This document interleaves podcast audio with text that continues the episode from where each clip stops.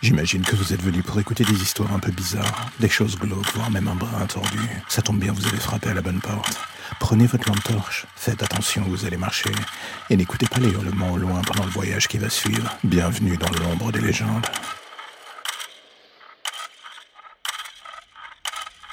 Le monde des serial killers est rempli de cas tous plus différents les uns que les autres. Plus on plonge dans les méandres de ce monde, plus on comprend qu'on n'en aura jamais fini. C'est sûrement pour cela que la majeure partie des humains, comme vous et moi, tentent de rester à distance. Faire comme si ça n'existait pas et d'une certaine manière, est-ce qu'on peut vraiment nous en blâmer? Je pense pas. Mais comme vous savez, ici on n'est pas là pour parler cueillette des fleurs, alors on va s'attaquer malgré tout à un pan de ce Disneyland du crime. Celui des tueurs en série qui étaient certains d'être des vampires. Oui, vous avez bien entendu. Que ce soit dans la littérature, le cinéma ou l'art, la figure du vampire a toujours fasciné le lecteur, mais pas que d'ailleurs. Le rapport au corps, au sexe et à toutes les transgressions possibles quand on atteint ce stade, c'est du pain béni pour un esprit malléable qui voit dans cette figure mythique l'incarnation parfaite de ses démons à lui, et qui du coup se plonge dans ce costume pour laisser libre cours à la folie qu'il habite. Ce fut le cas de plusieurs tueurs en série. Prenons le temps d'en étudier rapidement certains. Le premier du lot sera Fritz Harman. Il fut connu au travers de surnoms comme celui du boucher, ou bien encore du vampire d'Hanovre, cambrioleur plus ou moins doué. Il fut reconnu coupable de meurtre de plusieurs garçons et jeunes hommes, le tout sur une période allant de 1918 à 1924. Le stratagème était plus ou moins simple. Il les attirait dans son appartement en promettant un bon déjeuner. C'est une fois ce dernier accompli, et l'attention des victimes plus faibles, qu'il les attaquait. Comment?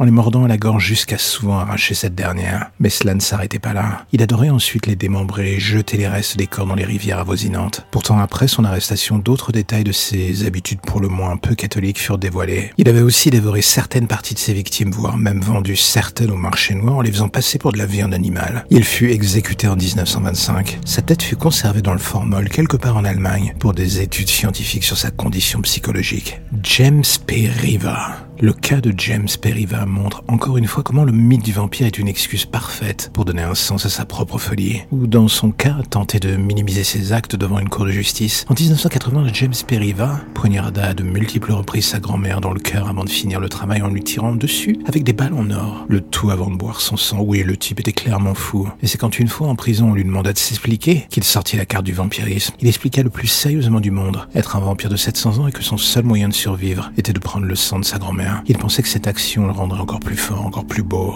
Un véritable taré. Bien entendu, personne ne crut un mot à juste titre de ses explications, ce qui le poussa lors de son procès à modifier tout ça pour un récit de légitime défense, où il mit en avant que pendant son sommeil, c'était sa grand-mère qui le vidait de son sang. En même temps, elle était plus là pour le contredire. Son passé en HP scella définitivement son dossier. Il fut condamné à la prison à vie, et la légende ne dit pas si on lui offrit un cercueil ou même des soins dentaires pendant ce temps précis. Le mythe du vampire à la peau dure, et que du passé jusqu'à un futur où on ne sera sûrement plus là pour jouer les historiens du crime, je ne doute pas qu'il continuera de marquer les esprits, que ce soit pour le meilleur ou sûrement pour le pire.